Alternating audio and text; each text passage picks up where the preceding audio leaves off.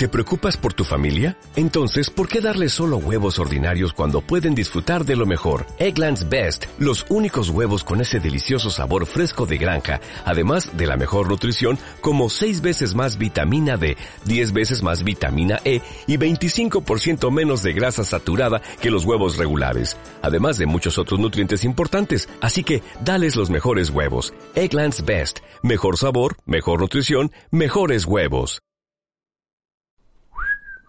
Vamos a ver si nos tomamos un cafelito.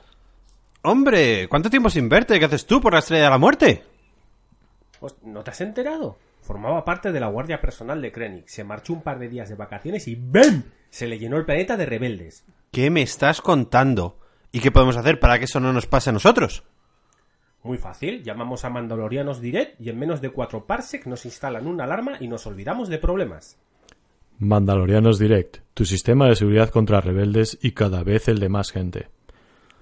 Oye, oye, ¿y qué pasa si no funciona el sistema este? ¿A quién llamamos?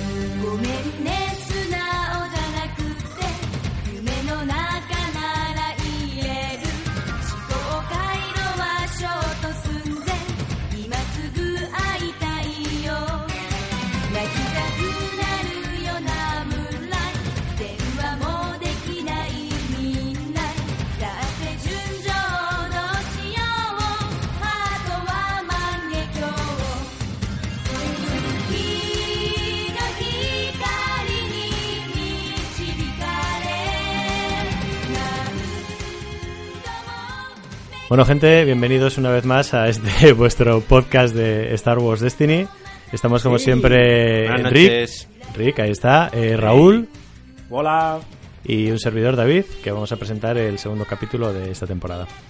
Eh, Va a ser el primer capítulo grabado con micrófonos de verdad. De pros. Gracias a todos nuestros colaboradores que nos han dado un poquito de panojita para que los podamos comprar. Efectivamente, esperemos que se note la calidad porque si no la vamos a liar. Eh, las cartas ya están mandadas a imprimir, estamos esperando a la imprenta que nos las entreguen y en cuanto nos las entreguen haremos repartición. Vamos un poco tarde, pero esperemos que, que la siempre, espera merezca la repartición. pena. Yo aún sigo esperando. eh, A ver, hay que, todo hay que decirlo. Es decir, yo y hicimos un sorteo de 100 suscriptores de YouTube. Le, eh, dimos las cartas la- y los dados a los ganadores. Les se hicieron una foto y aún estoy esperando que Raúl Ya, la es suba que al tú Twitter. estás contando. Ya. Ya veis que todo, todo el delay necesito- lo hace Raúl, no nosotros dos. Que me devuelvan firmados los consentimientos de que puedo utilizar su imagen para hacernos publicidad. Nos podemos meter en- nos Lo tengo yo por WhatsApp. O sea, eso no es una excusa. No. Ya a Krennic, a Krennic le pasó Ya, lo mismo, ¿ves? estaba esperando el papelito ese. Y boom. Bueno, pues eh, no nos vamos a liar, vamos a intentar ceñirnos a Eso nuestro es. tiempo habitual. Tenemos otra escaleta otra vez. Bueno, Es escaleta programa- de 10 minutos Sí, sí. hecho ahora mismo, ¿eh? Como todas mis las- secciones. como todas las Perdona, la, la escaleta ya estaba hecha de antes. Lo que pasa es que Sí. hemos hecho un, eh, no sé cómo se dice ahora en idioma este especial de empresas, pero la hemos reciclado. Muy bien. Así que Un nada, recycling, recycling. re- recycling. Eh, sin más Bueno. dilación, Vamos con la primera sección, que va a ser Progresos en la Estrella de la Muerte. Le prometo que la estación entrará en funciones según lo planeado. El emperador no comparte su valoración tan optimista de la situación actual. Esta vez, para hablar en los progresos de la muerte, eh, tenemos un par de cositas los interesantes. que progresos, progresos de la muerte. Los progresos Eso, de la muerte eso es, son interesantes. ese- es un videojuego, ¿no? De los jinetes del apocalipsis. Vamos a hablar de Bueno, Ya dijimos que íbamos a la- hablar de regionales. Ahora. regionales y también queremos hablar un poquito de Santander, ese Esa ciudad, esa esa provincia, ciudad que hacen cosas, son emprendedores. Tiene playa. espero, Tiene que na- playa. espero que nadie se haya fijado en que Rick ha dicho que Santander es una provincia. Ya. Calla, calla, calla. No, la, provi- la provincia de Santander y la comunidad Cantabria, ¿no? Espérate, igual estoy metiendo la pata. Luego cortas esto. Vas- no, no lo voy a cortar. Sí, bam, se le llena de errores las Vas, frases. vas bien, vas bien, vas bien, es Cantabria, no te preocupes. Bueno, y es, es eh, digna de ser comentado porque han empezado, hemos estado hace poco en un torneo allí con ellos y nos comentaron que habían empezado hace un par de meses y la verdad que tienen una comunidad buenísima con bastantes jugadores en activo que están a muerte además porque están haciendo muchos torneos, se apuntan a todos, se vienen a Bilbao y la verdad que se lo están currando mucho y espero que les vaya muy bien. La tienda que lo está moviendo allí es eh, Distrito Cero, por si no lo hemos dicho de antemano. Y bueno, para mí, aparte de que la gente lo está moviendo mucho y son todos, a ver si son todos muy majos, es uno de los puntos en los que ves también que, que el meta de Destiny no es solo lo que se ve en los nacionales o en los grandes torneos, sino que por zonas eh, también hay metas Cambia especiales. muchísimo. Sí. Yo he de, re- he de decir que cuando fui, eh, jugué contra un chico que llevaba un mazo que era Kid Fisto con Yoda. Mm. Y he de decir que flipé con el mando y el, el mazo y me encantó. Porque es súper duro, súper correoso y encima pega unas Pero es azul. Sí, sí, sí. ¿Qué sí. está pasando? ¿Dónde está Raúl? Me gustó, en serio. En serio que me gustó, me pareció súper interesante. Rick, no sé si te lo han No hay dicho. forma de matarlo. Cuando, cuando Raúl le pasa el pelo de cierta longitud, se le, se le Me cambia. gusta el azul. Se- sí, le gusta el azul. A mí me Hace mucho que no le veo. ¿Cómo lo tiene ya de, de largo? Lo ibas a flipar. Tengo un Pues- pelazo. Yo te voy a dar una pista, ya no le hace falta llevar cuello en las camisas. No, no se me ve. No se le ve. Interesante dato. A mí me gustó mucho el meta, me sorprendió porque es un meta muy orientado a melee. Muchísimo, muchísimo. Había muy sí, poquitos sí. mazos que iban a, A a, vehículos. a vehículos, a pistolas o lo que sea. Y no, la verdad es que muy interesante. Están moviendo mucho la comunidad, lo cual es, es de agradecer siempre. Hmm. Eh, han conseguido también uno de los regionales de zona norte que se celebra no en Santander, sino en Oviedo, al que os Sí que van- animamos a ir. Van a aprovechar unas- una convención o algo, creo recordar, que habían Sí. comentado. Sí, es, es un salón del manga o algo Sí. parecido, ¿no? Lo que tiene. Eso es. ¿Cómo Sí, no, no, la verdad es que va a estar Como muy bien. veis, nos informamos muy bien antes de hablar de las cosas. Sí. ¿Cómo, ¿Cómo perder esta seña de identidad de nuestro podcast? La CometCon. CometCon. Ahí está, Comet CometCon. Menos mal, menos mal que tenemos a alguien que sea un productor que se encarga de ver estas cosas. y luego, por otro lado, vamos a hablar del, del regional que ha mapaches. habido De mapaches. Hay que hablar de mapaches. De mapaches más tarde. de mapaches Vale. más tarde. Ahora vamos a hablar del regional que hemos tenido en, en Barcelona hace muy poquito, con una final muy interesante, con dos mazos que a priori eh, no eran el meta habitual, que han sido Snoke, nuestro amado líder que todavía se mantiene pese al nerfeo con Cienarri y con el traidor a la rebelión. Yo traje, yo traje el traidor al Destiny. Sí, sí, sí. y yo he de decir que fuera cachondeo, eres la primera, la única persona que conozco antes que esto que, que ha ido con el traidor a un torneo. Y encima dio guerra. Hombre, claro que di guerra, ¿qué esperabas? El traidor es una carta bastante chinchante, ¿eh? aunque parezca Sí, sí, mentira. sí. Y se enfrentó a la final a, a Yoda con Leia 2. A, la- a- a nuestro querido Edgar. Eso es, a Edgar. Desde aquí un saludo. Ya lo hago yo antes que lo haga Raúl. Vuelve, sí, Edgar, porque tío, vuelve. Raúl, Raúl va con delay, el hombre. Ya, ya lo veo. No sé qué le Lleva pasa. toda, toda la noche. Pero, pero en la vida. En general, es lo que tiene estar a punto de tener otro vástago. Sí. Y nada, un torneo, la verdad es que la gente que estuvo allí nos dijo que muy interesante. Mucha gente, ¿no? Al final, hubo bastantes, bastante gente ver, la- apuntada. Decir que la tienda la montaron en Jupiter Games, que el chico se llama Daniel, como no, otro Daniel más, para el teléfono. Para Destiny. Sí, Daniel Destiny ya tengo como 8 o 9. Y, y fueron bastantes personas, lo tengo por aquí apuntado. Sí, no, no, fue un regional, fue un regional tocho, ¿eh? Joder, Yo ¿dónde estaba está? mirando, pero hay, hay bastante gente. Pues unas 30 Eh, personas veo, porque hay 30... No, 30 y, 33 personas, porque hay 33 listas. Y el chico que ganó se llama Santiago Fustero. Mm, Es, además es un chico que es bastante activo en el chat de, en el chat nacional. Ujú. que desde aquí un saludo, espero que nos oiga. y Eh, eh. bueno, Hay que decir que cuando... yo Bueno, estu- verás. ¿Qué pasa? Por A Dios? Pero de- déjame hablar antes de... Bueno. Rick, por esto, por esto, el podcast se Sí. va tan largo. Ya, Vale. claro. Pero las anécdotas de Raúl, quiero decir. Sí, no sí, sí, sí, no, no, por no las anécdotas de Raúl. No hacéis nada más que interrumpirme. Yo estuve hablando con, con un chico que se llama, que se llama, quiero darle, Ángel Cordero, que estaba participando en el torneo y le pregunté que por favor que le, le dijera al chico de la tienda que a ver si nos podía pasar la, la lista, las listas para hablar de ello, que éramos del podcast de Tuayab y yo a Coruscant y no tenía ni puñetera idea de quiénes éramos. Vaya, qué sorpresa. Y he de decir que me lo ha contado Edgar, que él estaba allí sentado y oyó y dijo, hostias, a esos les conozco yo. Como anécdota, ¿no? Como que Sí, sí. nos conoce así, como... Oye, mira, para mí que Edgar me conozca, que diga, a ese le conozco, para mí ya está. Ya podemos dejar el podcast y yo ya soy feliz. Este chico se conforma con... Bueno.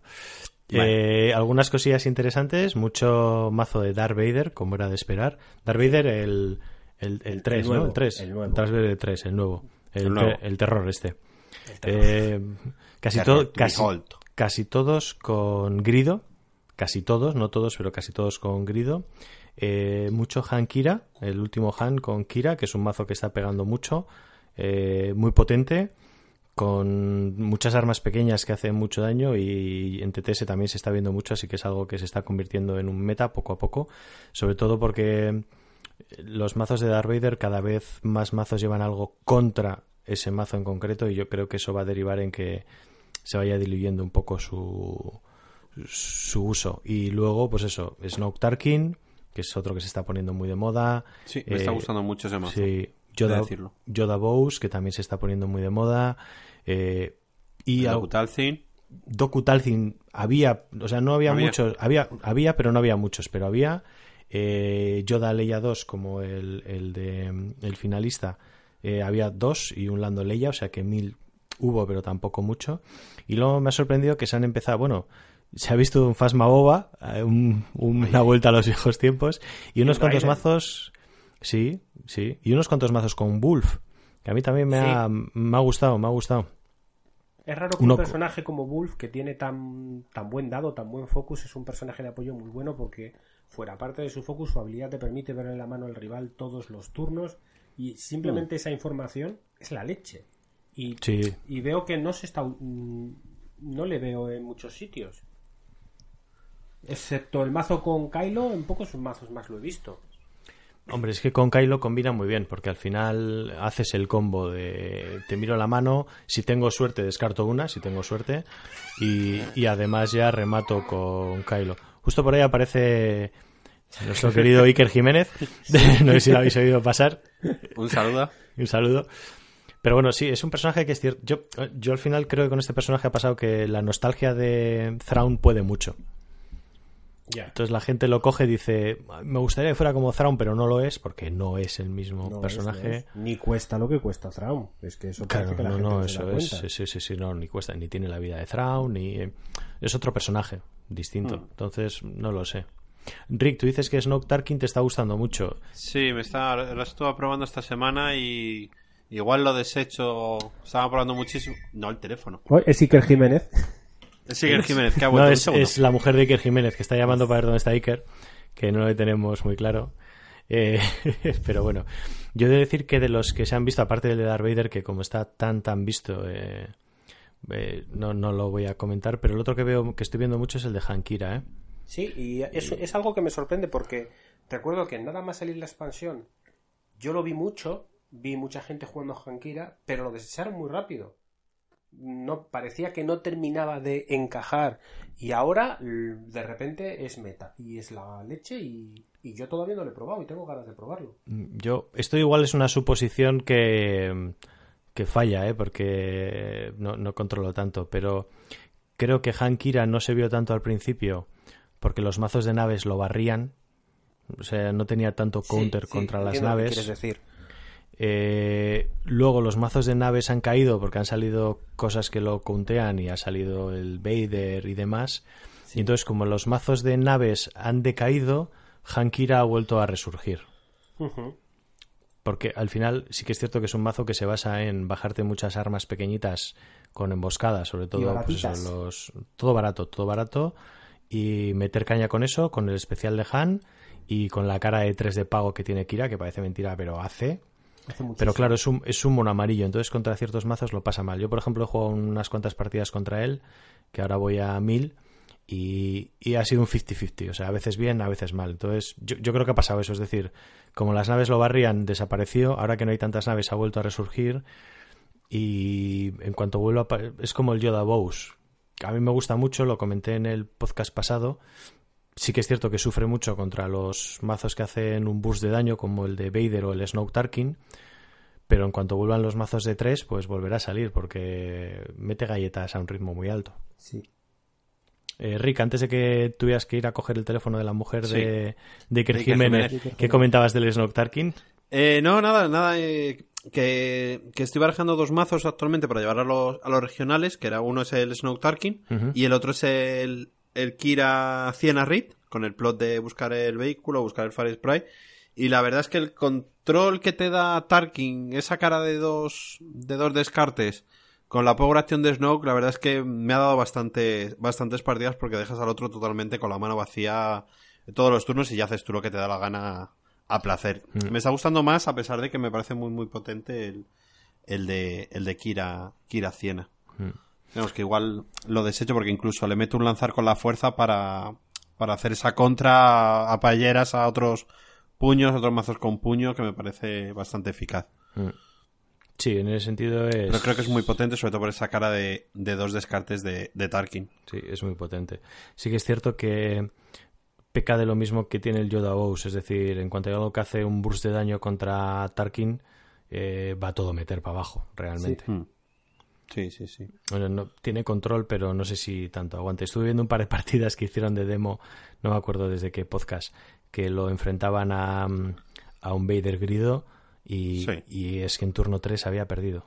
No, no le daba tiempo a sacar todo el daño suficiente como para matar a Vader. Pero bueno, Fíjate que, que me parece. El de Vader me parece el mazo más fácil de, de ganarle con el Snow Tarkin. no lo sé, no lo sé, a mí me dio Sí, esa siempre y cuando siempre y cuando tengas el puño en el primer turno. Claro, Hombre, claro, es Mucho que si cuidado el con puño eso, en ¿sabes? primer turno... pero eso... Claro, pero es que, es que tienes que hacer un mulligan agresivo hacia, hacia él y más contra ciertos mazos. un mulligan agresivo ahí, puño como no te rompe, te reviento. Es, es como juega, como juega Raúl. Y bueno, no sé si comentar mucho más de este regional, por desgracia no hemos podido ir, pero a mí sí que me alegra mucho ver que, que en estos torneos estamos llegando a pues eso, una cantidad de gente que pasa de las 30 personas y eso me parece muy Sí. muy interesante. Sí, muy interesante. 35 creo fueron que- exactamente allí en Barcelona. 33 ha dicho 33 ha listas dicho. tengo yo. Entonces, igual ha habido 35, alguna en la, más. en la que nos pasaron, no pasaron una foto y había 35 participantes, creo que Ah, puede ser, puede ser. Pero vamos, igual no te pasaron todas. para Que- mí pasar de, pasar de 30 ya me parece una Es cifra una muy interesante. Es una Sí. pasada, sí. Y esto de, de, nos, de, de nos te iba a decir, demuestra que el juego sigue muy vivo. Mm. Por suerte, sí. Ya además lo comparo con regionales de que están que se están dando en otros países y demás, y la cantidad es muy parecida a jugadores. O sea que Sí, pero a mí, a mí eso, por ejemplo, el otro día no sé qué regional fue en Estados Unidos, que lo estuvieron televisando, o televisando, haciendo stream, y a- eran 20 personas. ya, pero O sea, era que, uno en que el tienen norte- muchísimos también allí regionales, que tampoco... Ya, lo que pasa es que la comparativa con Estados, o sea, Estados Unidos lo puedes comparar con toda Europa, Sí, excepto Rusia, Sí. excepto Rusia. O sea, Rusia, Rusia, a muerte. pero me refiero, el hace poco Eh, ha habido uno en Rusia en- nos escuchan cuatro personas. entre ellas una de ellas es Putin, ya sabes, ¿no? Que escucha a todo el mundo. Eh, hombre. Eso y En Ja- Villarejo. En Japón, dos personas. Bueno, que se nos está yendo mucho. ¿Alguna cosa que queráis añadir más a esta sección? Sí, el regional de Valencia. Ah, ¿también lo vas a comentar? Pues adelante con él. Yo tengo un par de datos para dar, ya que mo- no tenemos las listas ni, ni sabemos nada, por lo menos mira, el top que lo tengo aquí apuntado, que fueron tres Vader, Joder. No eso está mal, ¿eh? De los ocho, y, eh, te- te- te- te- joder, lo he perdido aquí, Eh, un Snoke Tarkin, un Kirahan, eh, L33, Anakin Ingeniera, Lando Vuelta Antilles y Poehan. Mira, Supongo que sería el Han Solo de nuevo. Poehan también ha ido uno a Barcelona, puede que sea la misma persona. Pues eso fue el, el top 8. Y ganó al final Eh, creo que ganó el de Anakin, ¿no? Si no me falla la memoria, sí, el de Anakin, creo que fue. ¿Que va a nave o a, o a Milling? Sí, sí, a naves, a naves. A naves, a ¿no? nave, a nave, a nave, sí, era a Anakin- a Shadowcaster. Anakin con ingeniera, eso te iba a decir. Y Lit, eso Sí. tiene que ir a, a Paillera, sí o sí. Vale, vale, vale, vale. vale. Sí, ganó, ganó Frikipe eh, contra Raxar, que fue la final, que Raxar llevaba a Vader Y Frikipe llevaba la de vehículos. Cierto, es verdad que se comentó en el chat nacional. Muy interesante. Sí, por muy eso. Ahí, es donde estoy mirándolo, o sea que tampoco Muy interesante. loco. Frikipe, de hecho, en- por ejemplo, en la Liga TTS también está muy alto. Suele tener. eh, suele estar de los primeros siempre. O sea que es un Hmm. jugador que le está dando mucha caña y Raxar también es un. Sí, Es, un, es un jugador habitual. Nunca tengo muy claro. ¿Es un chico o una chica, Raxar? es un chico. Es un chico, vale. Uy, me voy a chivar. Tiene una barbaza Chivando, de la sí. hostia. Ah, vale. Sí. pues chívate, chívate. chívate. Yo es que Y ese no- fue el regional de Valencia, No, ¿no? dis- no distingo. Sí, mira, lo tengo aquí otra vez. Eso sí, Anakin Ingeniera, Vader Grido. El top 4 fue Vader Grido y Poehan, aparte de los otros dos. Y el top 8 lo que hemos, lo que hemos comentado. Genial. Entonces, fíjate, el, el Poehan solo pasó al top 4. Qué bueno. Y el Snow Tarkin y el Hankira se quedaron ahí.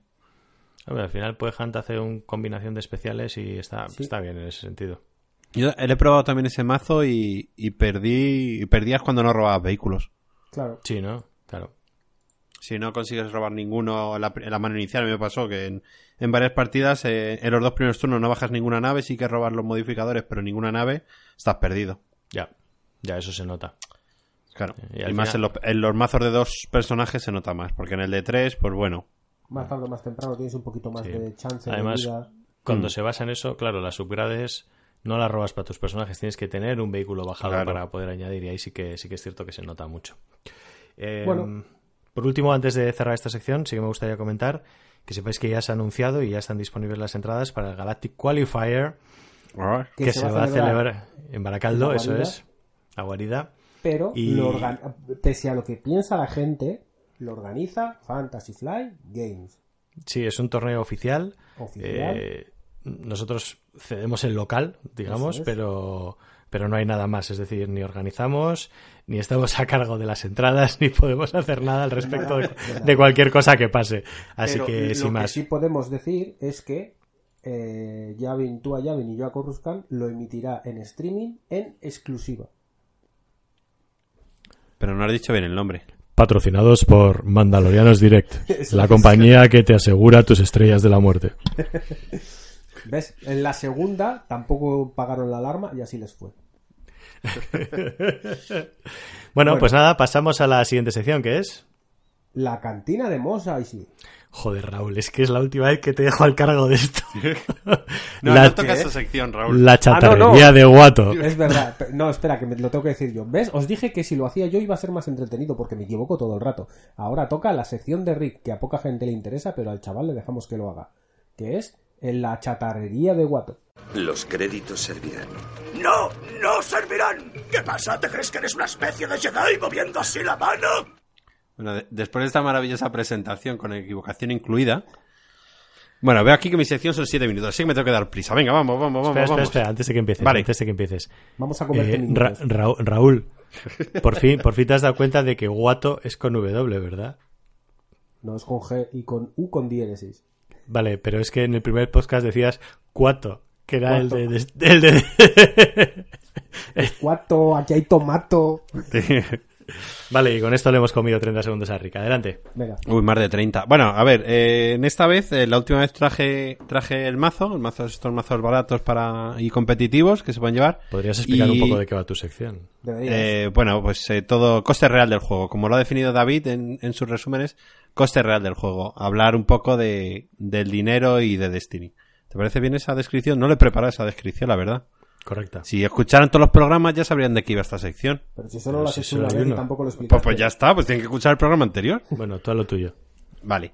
Entonces, eh, en este- la vez anterior traje el mazo y comentamos lo que costaba cada carta y, y viendo el precio, un mazo competitivo con un precio bajo o moderado, Moderado, para entrar sí. en el juego.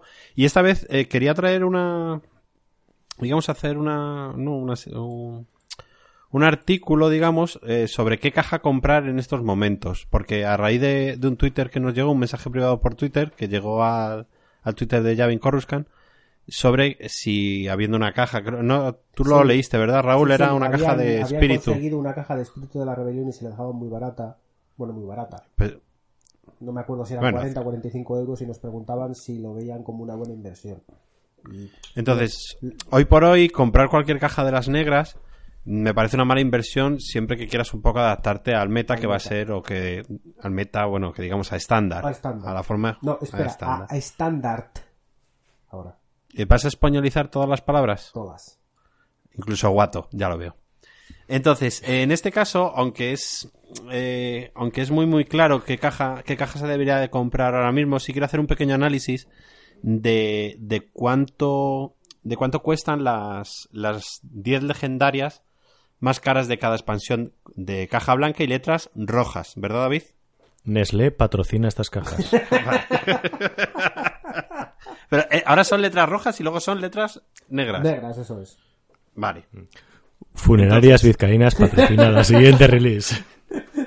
A mí no me han patrocinado nada. Hostia, ¿qué te han dado? Entonces, entonces, pues bueno, ahora queda un poco más claro que según el meta que está viendo en general, la caja que más renta comprarse si la encuentras barata es eh, a través de la galaxia, lógicamente. Sí.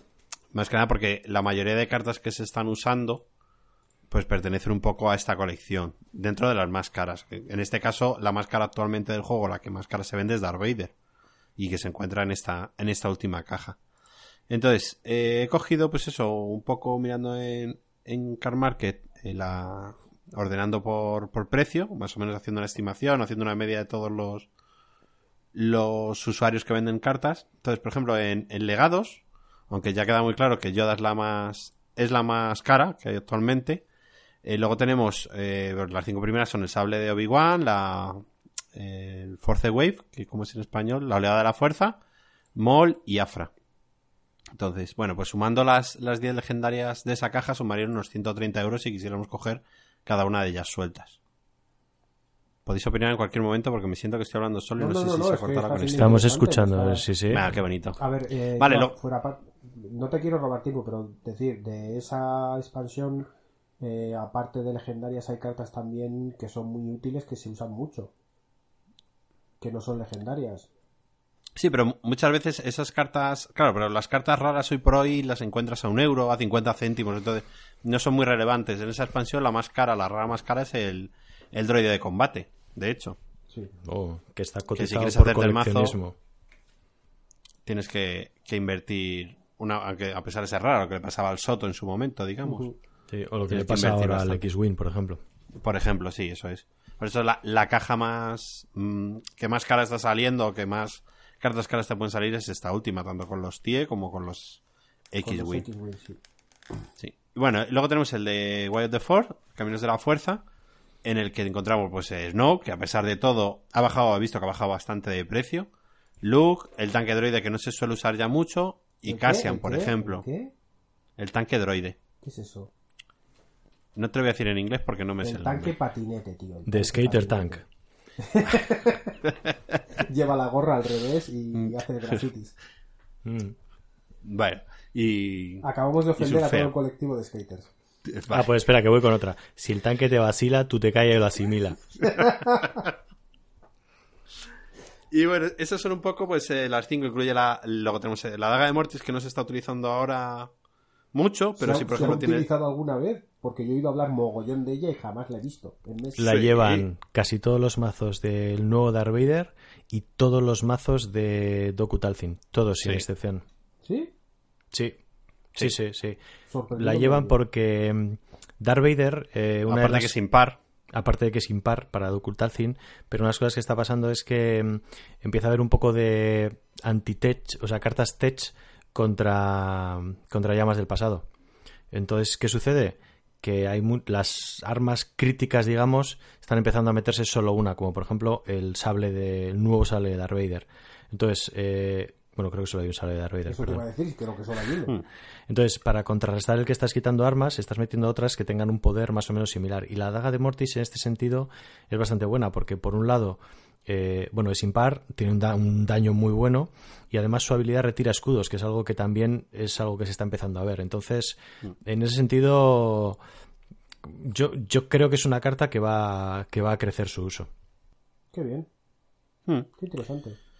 Bueno, y sigo con este dato interesante. Y bueno, y luego tenemos pues, el, el, sable oscuro, que también se está utilizando mucho en el Vader Grido. Entonces, bueno, pues son un poco las 5 o 6 primeras de Web the Force. Entonces, sumando las, las 10 cartas más caras de Web the Force, suman eh, unos 162 euros. Una copia de cada uno de ellos. Y en cambio, ya en esta última expansión, en A través de la galaxia, eh, con el precio que tiene Vader, junto con el puño de Vader, que es una carta que me parece que su precio es bajo, para lo que lo que se está usando es una tiene Sí, un precio bajo, y lo que alrededor de unos representa en una 25 partida. euros. Sí, sí, sí, sí. Y luego tenemos eso, el cañón de el LS1, Ginerso, Han Solo, que la verdad es que Han Solo es un personaje que, que empezó valiendo poco y ha ido subiendo con el paso del tiempo, sobre todo porque se está incluyendo en, en muchísimos mazos. Y luego, pues un poco el sable de Vader, Qui-Gon, Iden Versio, Lando, la. Son, son cartas que la verdad es que ninguna de ellas Destaca en el eh, tiene un mal uso. O sea, no, no, no es, no es que tengan mal uso, sino que se están usando, que se ven bastante todas ellas. Y la verdad es que esas 10 primeras cartas suman 204 euros. Lo cual me parece, sobre todo por el precio de Vader, que es el que le encarece, bastante elevado. Bueno, creo que es porque es la última, la última expansión y yo Sí, creo que pasó, sí, sí, pasó en todas. Pasa en todas. Eso te iba a decir que en cuanto salga la nueva, eh, Hmm. volverá a pasar lo mismo. Las cajas se estancarán en sobre unos 100, 100 y algo euros en valor de legendarias y la nueva llegará a 200 porque pues habrá alguna salvajada que todo el mundo quiera y costará un mineral. Hmm, Aunque bueno, las que se están viendo últimamente no hay ninguna a nivel que digamos la quiero, la quiero, la quiero. Ya. Hombre, Porque tampoco, sobre todo, perdona, David, eh, sobre todo, porque esto pasaba también con el Darth Vader de Awakenings, de Despertares, que a pesar de no ser útil, de no jugarse, tenía un precio bastante más elevado que la media, simplemente porque era Darth Vader. Sí. Dime, David, perdona. No, decía que, que de todas formas, aún así, sí que es más el- la tónica que, que comenta Raúl, porque, por ejemplo, eh, Yoda, que sigue siendo una de las cartas, creo, más caras, corrígeme si me equivoco, eh, está en legados y a pesar de eso su caja sí que es más barata, digamos, en, en legendarias Sí. que, Y- que los caminos de la fuerza. También creo que es Sí, sí, importante decir que ahora mismo tienes muchas posibilidades de encontrar una caja de legados más barata de lo que sería su precio ori- original. Porque hay muchas Hmm. tiendas que habrán cogido muchas, se les habrán quedado colgadas y a veces prefieren quitárselas de encima pues igual un poquito más baratas y puede ser una buena inversión. Sí, yo creo que ahora mismo la- la- cualquier blanca es una, es una buena inversión, sobre todo si tienes suerte y te sale, te sale ese Yoda, aunque ya te digo, ninguna eh, legendaria que te salga puede no ser usable. Ya. Todas son al final son, son bastante bastante aceptables. Es decir, que ahora mismo legados eh, tiene menor uso sus personajes legendarios. La rueda de Por ejemplo, antes ¿El qué, perdón? la rueda de Gribus. Bueno, siempre te pueden salir pues esas pequeñas castañas. A mí me parece buenísimo.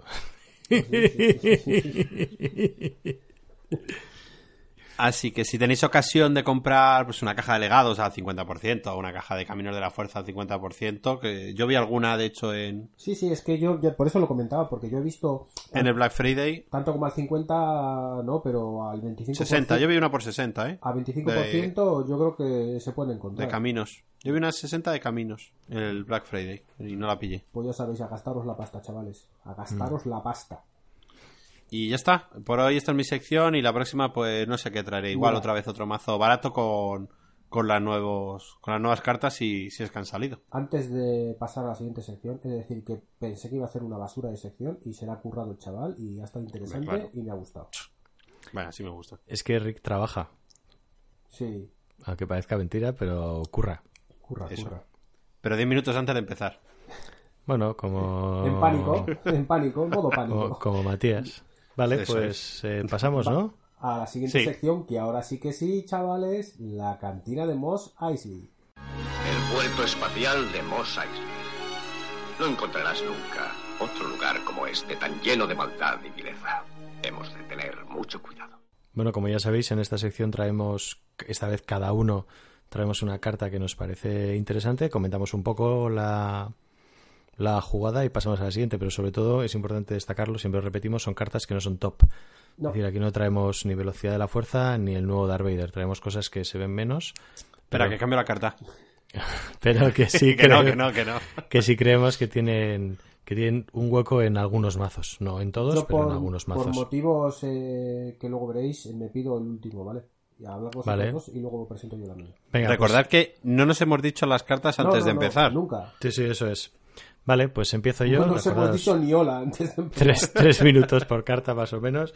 La mía va a traer polémica. De hecho, estuve tentado de traerla al juicio. O sea, que imaginaros la que es. Pero, pero bueno, yo os la comento y a ver cómo la veis, ¿vale? Eh, tiene un handicap, que es que sale Jar Jar Binks. Uf, Ya sé que empezamos. Uh, ya sé ya cuál sé es. cuál es. ¿Cuál es? La del Senado. Eso, la, la que aparece en el Senado y que no puedes girar. Correcto, Reluctance. No puedes resolver más de un dado, ¿no? Reluctancia, que es una carta, es un evento amarillo de Across the Galaxy de coste cero para héroes que tiene emboscada y lo que dice es elige un adversario. Ese adversario no puede resolver más de un dado durante su siguiente turno en esta ronda. Espera, espera. ¿Puede ser de otra mesa entonces? O sea, Sí, un adversario no, anterior, no, el siguiente. O sea, no tiene por ser el actual. Adversario solo es contra Quiero fac. Quiero fac ya, quiero fac. No, no hay fact. Escribe a FFG. Esto lo, FFG. esto lo ponen así porque os recuerdo, aunque parezca mentira, que este juego tiene multijugador. Está en las reglas. Está, está. Entonces, ahí No está. ha, no ha sentado bien mi chiste. Mm, eh, eh, eh, eh, eh. Bueno, entonces, a mí me parece una carta, me parece interesante, sobre todo en, en este meta que todavía sigue siendo un meta que todavía tiene eh, special chaining y cosas así. Entonces yo creo que esto es algo que puede frenar eh, ciertos turnos, vamos a decirlo así. Y también muy interesante contra mazos de Vader.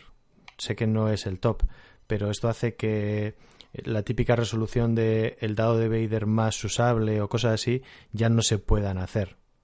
¿Vale? Tiene que elegir solo resolver uno, con lo cual un modificador es muy posible que le quede por ahí, por ahí suelto o tener que esperar al siguiente turno para hacerlo.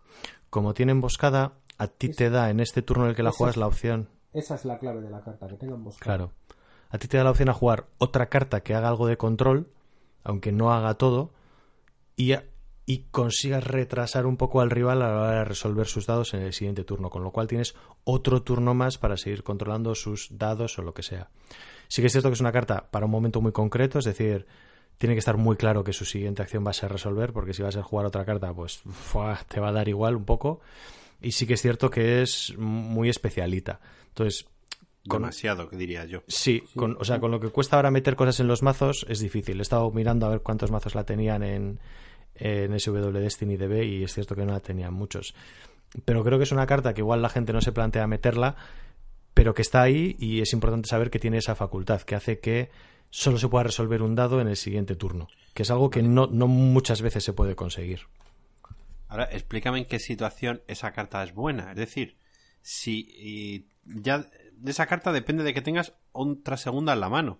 Para poder hacer es- ese combo que tú hablas de... No una segunda, una tercera, porque sería, juegas esa, juego algo de control para quitarte algo, no me pegas una hostia gorda y luego yo vuelvo a jugar algo de control para terminar de quitarte. No, pero es, es que ya Eso tienes que tener dos cartas en la mano para que el otro no pueda resolver. Pff, Bueno. prefiero...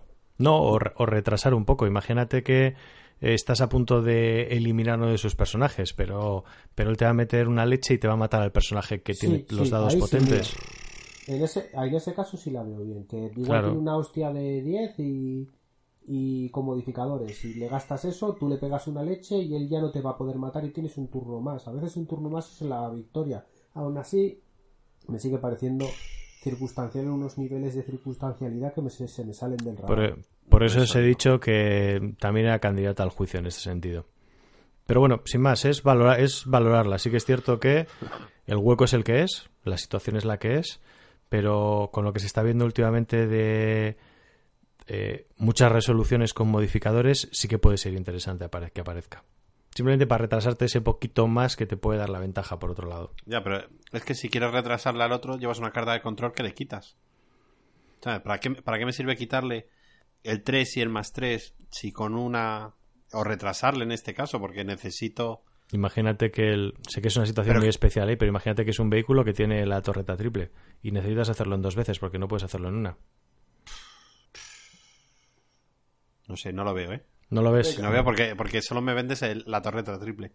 Bueno, te vendo la torreta triple, la resolución con un sable de Vader, la resolución Ya, pero con si, un sable si- si esa carta, si esa carta eh, de Jar Binks la sustituyo por un eh, señala un vehículo para retirar dados o por un motivo oculto, por un lo que quieras, por una carta de control que, en- que señala un personaje neutral que le quite ese 3, ya está. Es que cuando pasemos a la rotación hay muchas cartas Vale. de control que se van fuera, ¿eh? Vale, pero entonces, pero no estamos hablando de la rotación.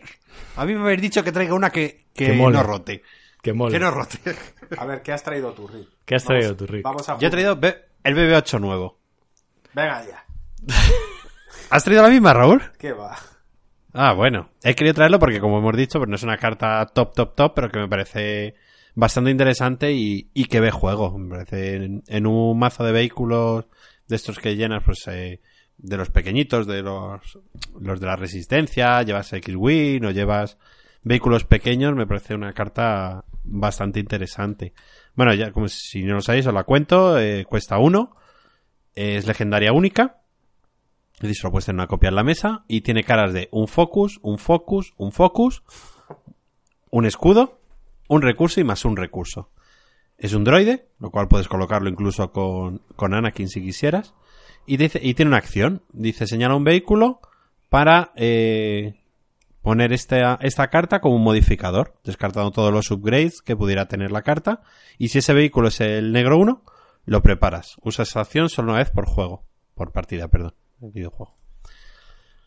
Entonces, eh, me parece muy interesante porque tiene un doble uso siempre, que es eh, lo bajo, lo activo, utilizo su focus, su recurso, y luego lo añado a un vehículo que todavía no haya activado y vuelvo a tener pues ese, ese focus. Y si encima pues ya llevamos el, el negro 1 que se beneficia, aparte su especial de tener A ver, un droide, Un droide.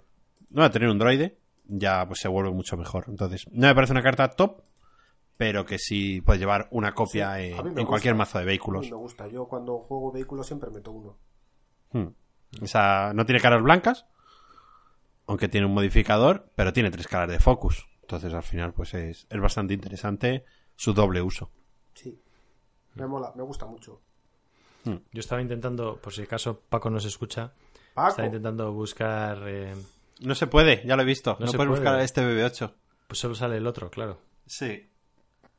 Paco. Pero bueno, muy interesante. Bueno, Raúl, ¿qué nos has traído tú? Bueno, yo. Bueno, bueno, bueno. eh, ¿Qué? ¿Qué pasa? ¿Qué ha pasado? No sé. Bueno, yo he traído una carta que me encanta. La, la adoro. Si no, no lo hubieras traído. Y, y voy a llorar porque va a rotar y me voy a quedar sin ella y no la voy a poder jugar nunca más. Y me da una pena terrible. Leia Y- 1. No, no, no es. Akbar. Es de villano, así que. Son las vibronudilleras, chavales, las vibronudilleras. Coste 3, uno de daño de palos, uno de palos, dos de palos, un descarte, dos descartes y cara blanca. Tiene emboscada, que se me suele olvidar, que la tiene, y su texto dice que antes de resolver este dado puedes gastar un recurso para aumentar su valor en uno. Me parece un arma cuerpo a cuerpo muy buena, muy muy buena. Todas sus caras son buenas, porque si haces daño, genial, y si te quito dos o tres cartas de la mano pagando un recurso, pues mejor todavía. Y ese que el pagar sea opcional lo hace mucho más versátil para que aunque no tengas recursos por lo que te los hayan quitado o te los hayas gastado, sigue teniendo caras sólidas que todas son útiles. Me gusta muchísimo. Cuando salió me dio una rabia terrible que fuera solo de villanos y gracias a Bocatán he podido jugar muchísimo con ella y me va a dar muchísima pena no poder usarla más. Eh... voy, voy yo, ¿Voy yo o vas tú, Rick? Vale, vale. No, no, ve tú, ve tú, ve tú. Que voy a, voy a buscar la carta mientras para... A ver, eh, la realidad es que para lo que cuesta es cara. O sea, para lo que hace es cara. Uh.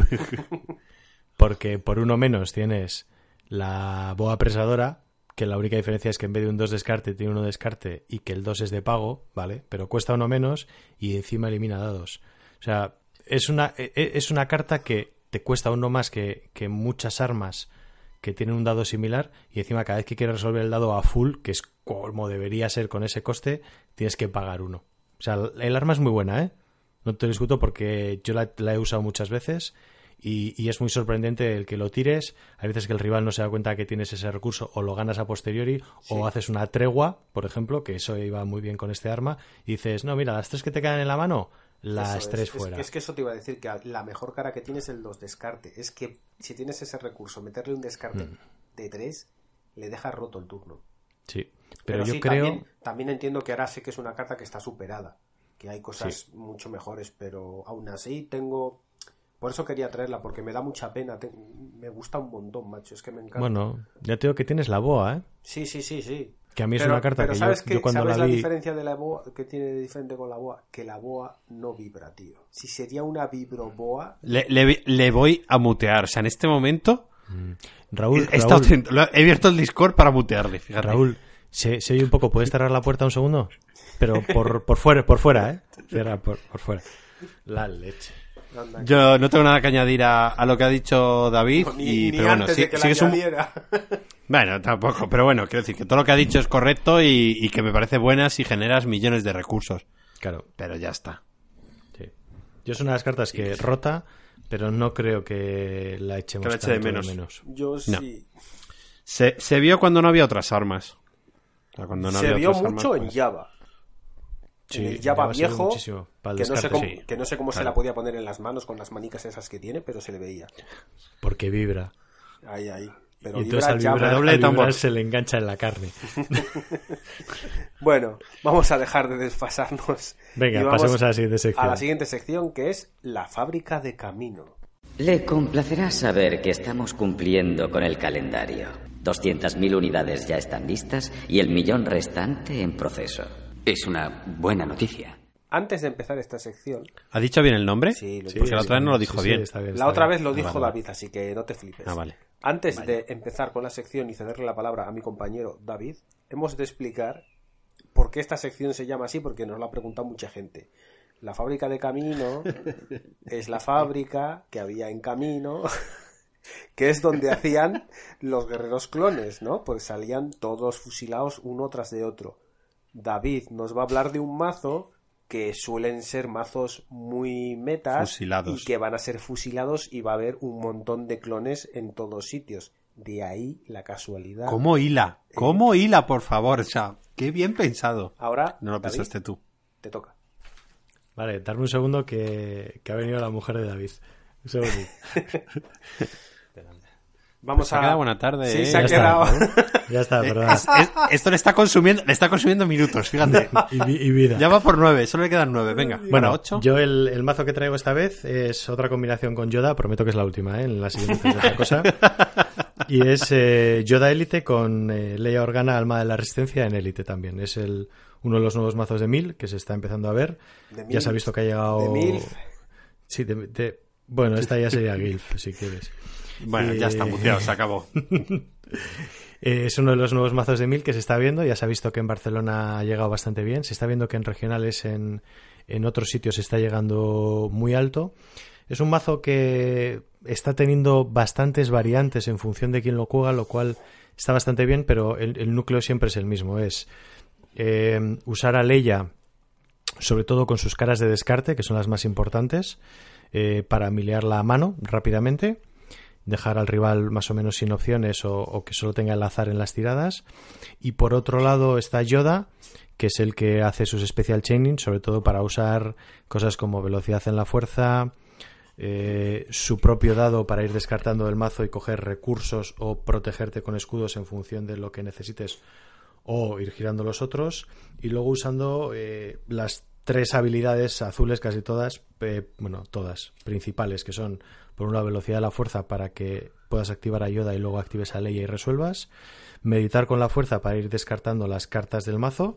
Está viene muy bien sobre todo contra contra cosas como por ejemplo el, el sable anciano o estas cartas que te dejan meter una por debajo como por ejemplo la cámara De la cámara de Vader, ¿vale? Lo dejas ahí remanente y en cuanto la mete en el mazo, paca. Y luego saltar con la fuerza, que se ha visto que es... Sí, es una eh, carta muy buena. Es una carta muy buena. Yo creo que en este mazo brilla mucho porque es la carta que hace que no te maten. Básicamente. Básicamente, sí.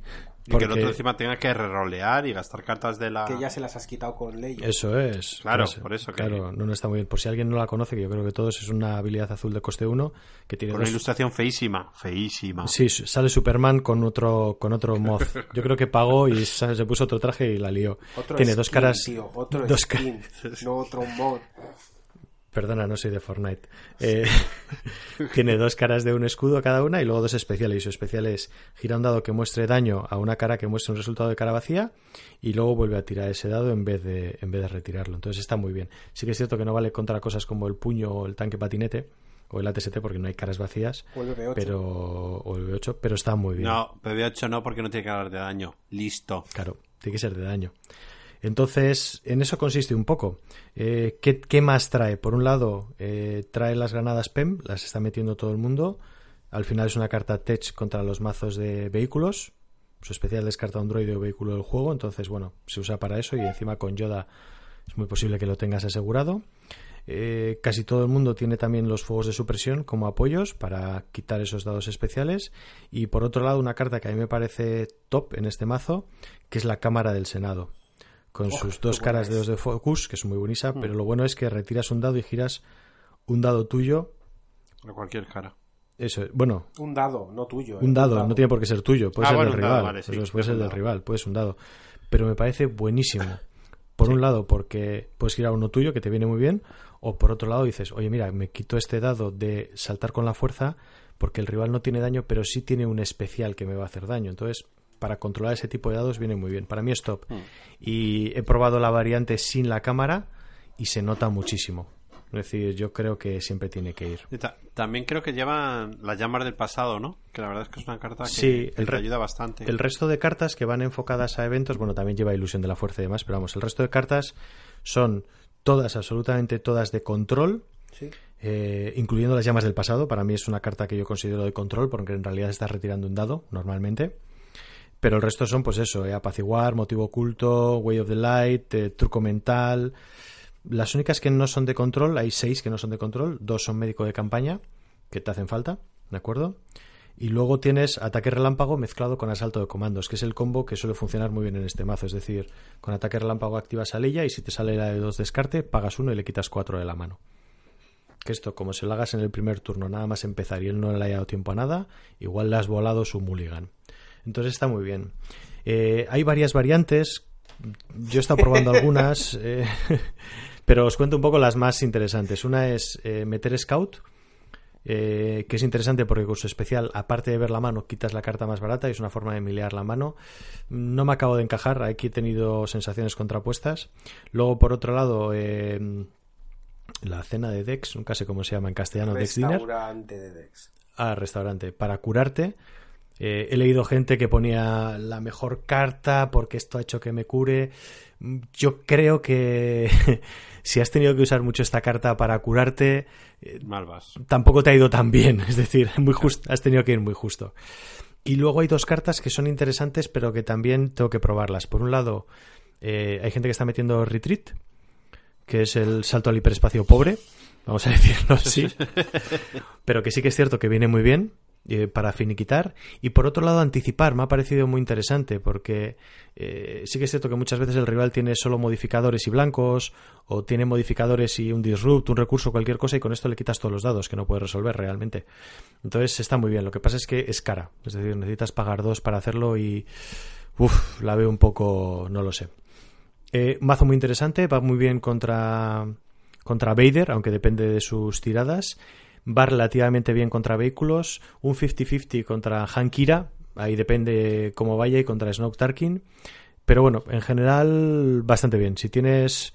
Si juegas muy bien tus cartas, va bastante bien. Sí que es cierto que tienes que practicar mucho. Es un mazo que necesita práctica, así que los que lo veis a coger de nuevo, os recomiendo que practiquéis bastante. Y luego, para los que no queréis meter azul, pues tenéis la variante con Lando, ¿vale? Que es una que ha usado mucho Julio, un saludo desde aquí, pero que va a otra cosa. Es decir, no es el mismo estilo y sí que es cierto que aunque sea un mazo de mil, pues va, va a otras cosas.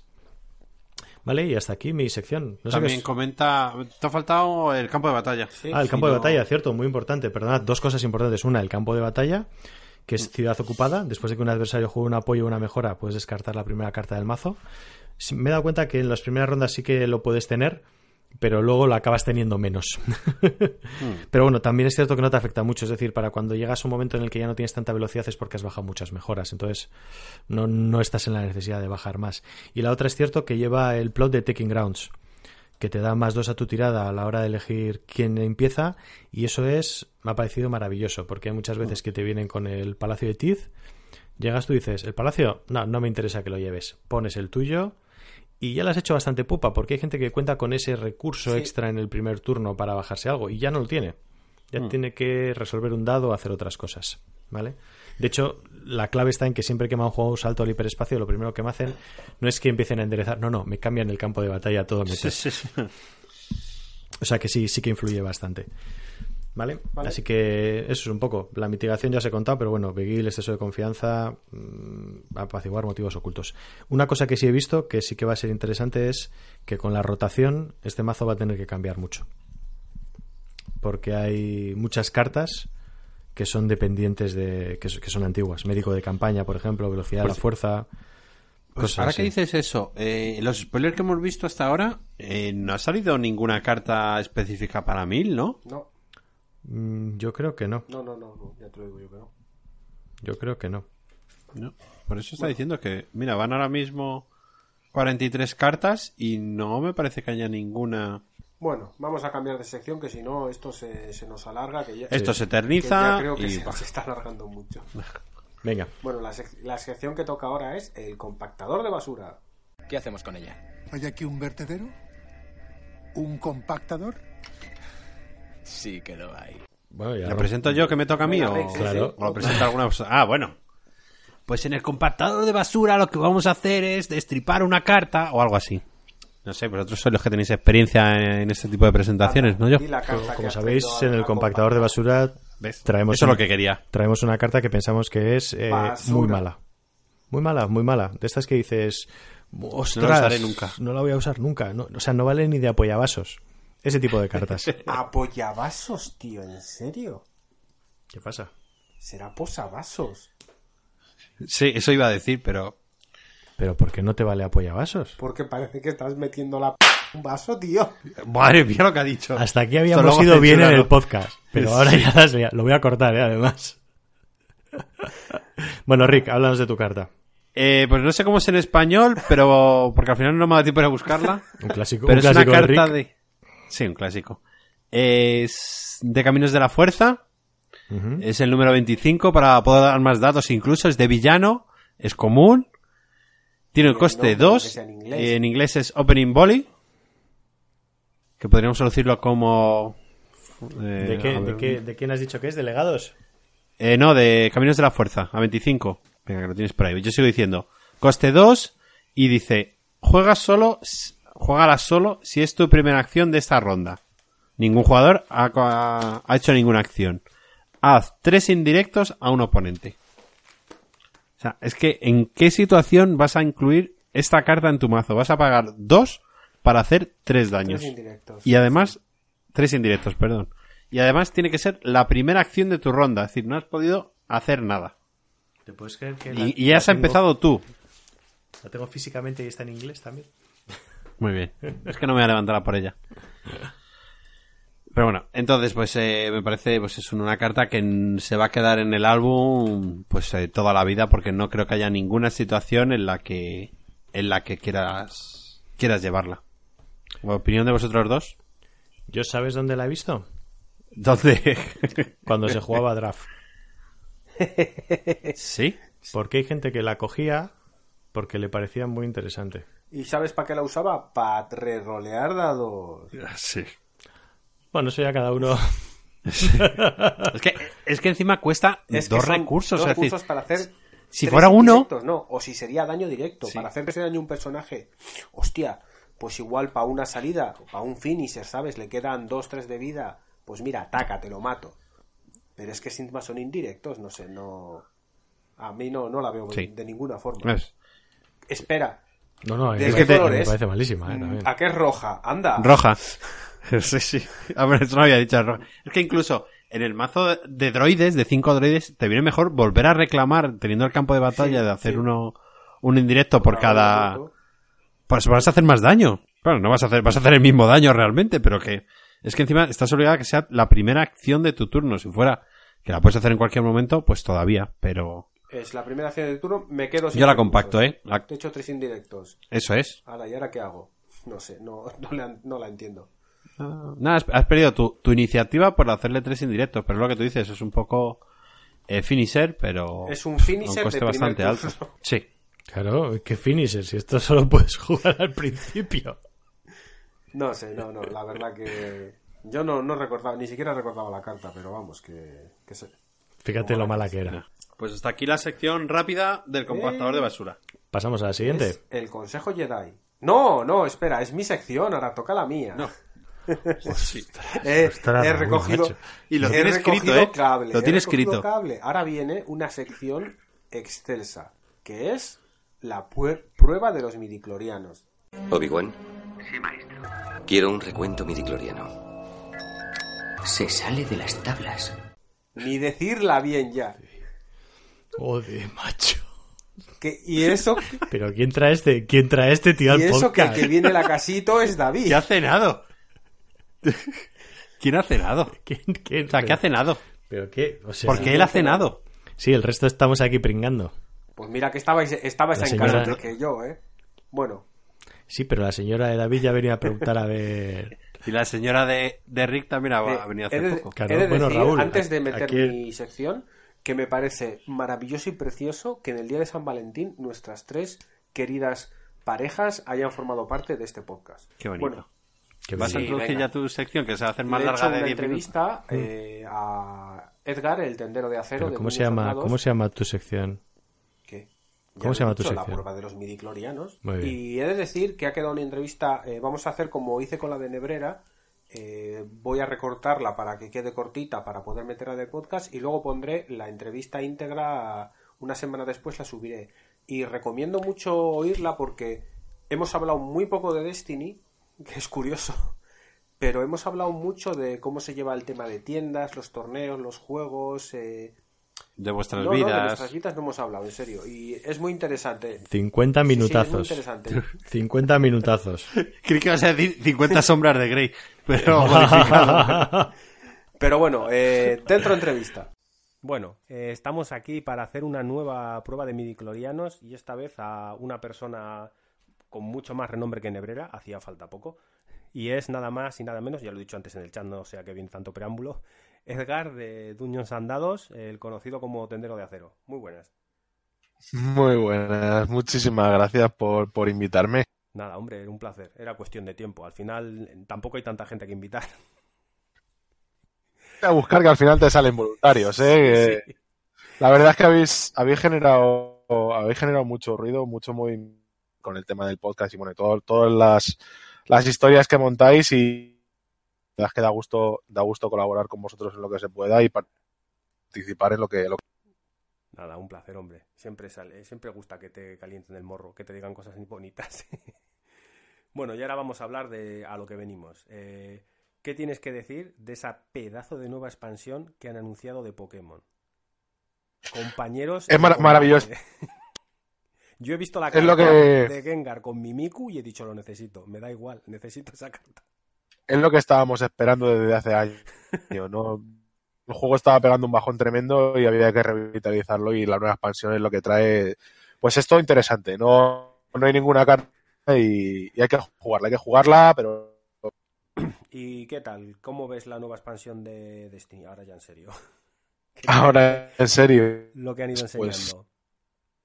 me gusta, me gusta mucho. Eh, rotación. Sí, la rotación, mucho movimiento. Personajes que son muy icónicos. Otro Obi-Wan, eh, eh, Otro otro que acabamos de ver. Sí, sí. Yo el- cuando rodé, cuando grabamos, perdón, el, el podcast con, con los amigos de Tocar Madera, Sí, fue una de las cosas que pedí. Gustaría ver un esté ahí. Ya no te digo que esté en el meta, pero que sea jugable. Es que el anterior era muy malo, muy, El muy anterior malo. no tenía sentido, es que cuando lo hicieron, es que hay, pasa muchas veces estas cartas que, que ves ahora de colecciones ya no te digo de despertares, sino Imperio en Guerra, había algunos personajes que mirabas y decían, pero ¿qué sentido tiene esto? Porque con ese Chiwi llevamos esperando, en algún momento van a sacar algo que va a combar con él. Y no lo hay. Lo único que combaba era lanzar con la fuerza, y ni eso, porque solo te obligabas a llevarlo con Yoda y tampoco es que sea una pareja tan buena. Sí, solo, solo podías combar con Yoda. Yo me crucé con uno en el, en el Nacional, no me acuerdo si fue una de las partidas que gané contra los Yoda que me crucé, que me crucé todos, los que había en el torneo me crucé yo. Y que no era un personaje que fuese muy, muy jugable para pachanguear vale todo, eso está claro. Sí, eso siempre. Pero sí, primeras expansiones, pues hubo mucho experimento. Hmm. un coste altísimo. Claro, que eran injugables, coste, personajes con un coste muy bajo que eran injugables y al final se han dado cuenta que el poder combinar dos puntos arriba coste con un punto arriba de vida da mucho, mucho. Te permite más variedad. Se te está empezando a cortar otra vez. Eh, yo sé que es, mi línea que va un poquito mal. Déjala que ya volverá. Haremos lo que podamos. Volvamos a Destiny. Ahora ya vamos a apartar un poquito el tema de, tendero y más de jugador. Eh, ¿Cómo te declaras? ¿Rebelde o imperial? Imperial siempre. Vamos. Bueno, hay que decir, siempre digo rebelde o imperial, es héroe o villano. Y eres villano. Yo soy de los buenos. Sí, claro, ya te gustaría. ¿Y referente colores? ¿Qué colores juegas más? Eh, me da un poco igual, según, según me apetezca. Me gustan personajes. No juego una cosa porque esté más rota que otra, sino por. Sobre todo. Están más. Me, me molan de los Mandalorianos. Empecé jugando con Django. Ahora para el Nacional estuve jugando con Mandalorianos y ahora estoy jugando con Boba. Yo la verdad que ya me conocéis que me he quejado mucho de la supremacía azul en el juego, pero he de decir que a partir de esta última expansión sí estoy viendo un equilibrio real. Estoy viendo todos los colores bastante potentes. Amarillo ahora mismo yo creo que está por encima de azul. Y rojo anda un poquito más atrás. Rojo lo veo un color más de apoyo que un color principal, pero con las cosas que están enseñando creo que rojo va a ganar mucho protagonismo con el tema de los downgrades porque los dos que se han visto rojos de coste cero son una auténtica salvajada. Sí, el daño indirecto es. El daño indirecto es impresionante en ciertas barajas, las hace súper poderosas. Y el otro, el de que solo puedes resolver un dado y no puedes usar eh, los, eh, los, los, dados modificados, no puedes modificar los dados de personaje, me ha parecido también una salvajada. Sí, sí, son, son, son cosas que. A ver, a ver luego cómo, cómo funcionan. Yo creo que esto es una de las cosas más bonitas que tiene Destiny. Eh, el mes de antes que salga la colección, que empiezan a enseñarnos cosas y por ahí a montarnos unas, unas películas monumentales, ¿no? Pero sí que es verdad que, que esta colección eh, promete mucho porque el, el, tema de los downgrades es una mecánica muy, muy interesante y, al, coincidir con la rotación, es verdad que si no, si hubiese sacado esta mecánica, eh, por ejemplo, con legados o con caminos de la fuerza, pues no, no hubiese entrado tan bien porque los mazos ya iban muy a pre... y ahora, te va a tocar quitar cartas del mazo sí o sí. Exactamente. Entonces, ahora vas a probar. Ahora vamos a ver muchas cosas, muchas cosas muy raras, muchas cosas nuevas. Y va a estar muy chulo. Yo creo que nos espera desde que salga la, colección un par de, por lo menos un mesecito, un par de mesecitos de, cosas muy locas y cosas muy divertidas. Y además, yo qué sé, pues personajes muy míticos y muy, muy buena pinta. Tiene que volver Akbar. Lo pedía a mis reyes, ¿vale? Mis reyes fueron que vuelva Akbar. Sí, no, a ver, una cosa que tenemos que tener claro es que el, esto no es finito. O sea, los personajes de Star Wars son los que son. Y, y, más sin tener en cuenta el universo expandido, que supuestamente no puede salir. Supuestamente, luego harán con el hombre y nos, nos caerán la boca porque el, el es mío y me lo llevo si Pues yo te digo, ahora anuncian una maraja de... y, la, y explota. El, canal explota. Sí, sí. Eh, yo estoy esperando un, Yo estoy esperando un Darth Maul muy gordo, que sea legendario y de verdad. No el pobre mirreo que tenemos ahora. Y mira que cuando salió fue un poquito el efecto Vader ese que decimos de hostia, esto va a ser la leche, esto va a ser imparable, no, se le va a poder competir. No, que luego Es que- Vader ha, ha- ha ha contrarrestado su propio efecto Vader porque ahora está en todos los lados. Vader. A ver, el, el- el personaje es muy bueno y si sale bien buenas te, te hace un agujero, pero no es imbatible. No, para nada.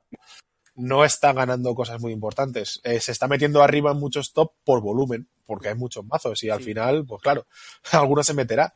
Si en un mazo, si en un torneo de 60 personas van 40 Vader, coño, pues arriba es lógico que haya 4 o 5. Si es que solo por estadística tiene.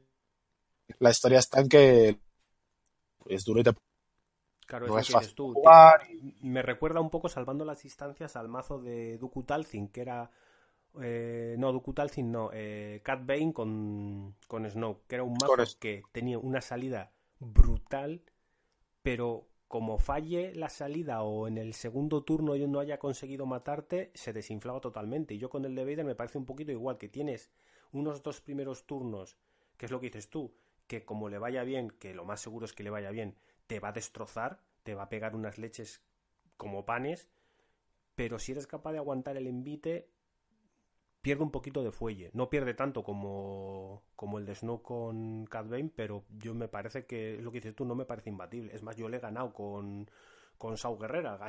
Tampoco es... que a veces se nos olvida que esto es un juego de cartas y dados y, Sí. y dependemos mucho del. Hablando del Cad Snow, fue el que ganó el Stones, lo llevaba Diego y, y nos sorprendió porque era un, era un mazo que no se jugaba, no estaba en el meta, pero que lo que tú dices que si lo sabes llevar es un mazo muy, muy, muy potente, muy potente.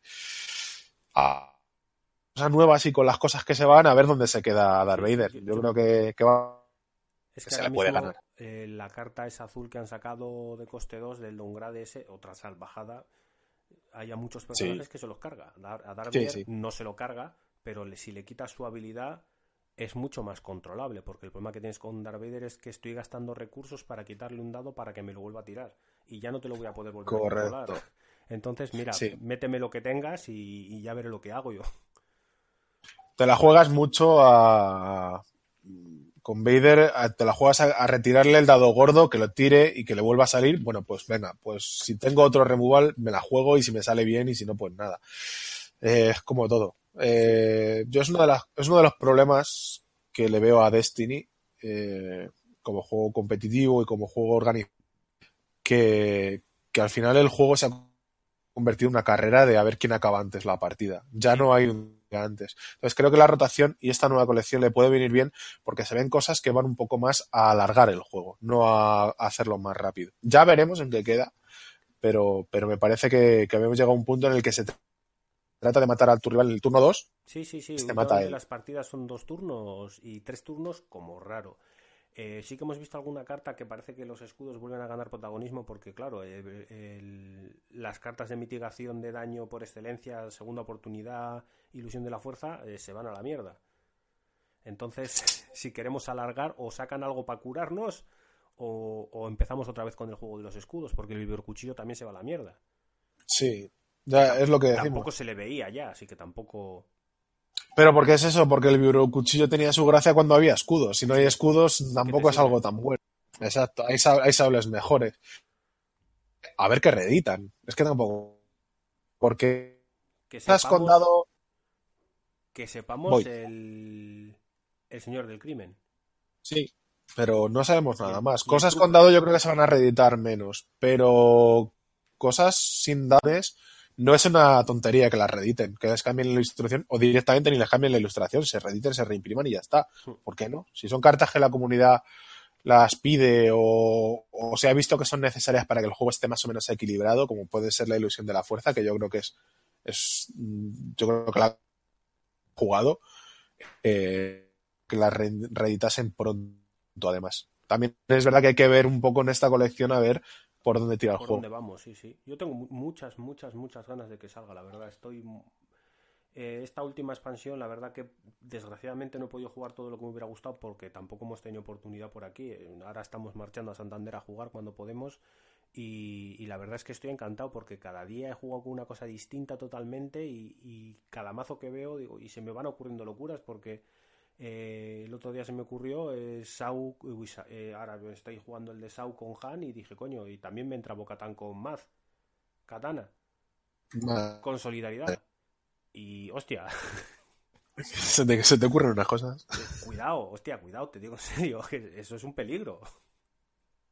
Si tienes manita, es un peligro de la leche. A ver, eh, Mazo lo que tiene eh, es lo que es lo que le ha hecho tan poderosa y lo mismo que hace poderosa a, a la madre Talcín. Siendo personajes de apoyo, te permiten mitigar ese azar, que es lo que hemos dicho siempre, que es una de las cosas que tratamos de, de controlar en Destiny, controlar ese azar de los dados. Entonces, es, es que Maz te puede hacer, te puede hacer un agujero. Bueno, ella no, pero el personaje es una mala Destiny. Bueno, ahora que ya habéis oído la entrevista, ¿qué os ha parecido, chicos? Bueno, bueno, una locura. 50 minutos aquí oyéndote hablar. Muy interesante, muy interesante. Yo, de hecho... Es la segunda vez que vienes con la entrevista ya grabada y que no hemos oído. De hecho, yo creo que aquí Rick, tú y yo deberíamos grabar el audio que siempre diga, no, me ha parecido una entrevista muy interesante y muy bien, muy bien llevada y poner siempre el mismo audio y Sólido, sólido, una entrevista sólida. Muy bien llevada. Bueno, pues nada, pasamos a nuestra siguiente Morgana, sección, que es... aquí, que se te oye ronronear. Pero, pero, espera un momento.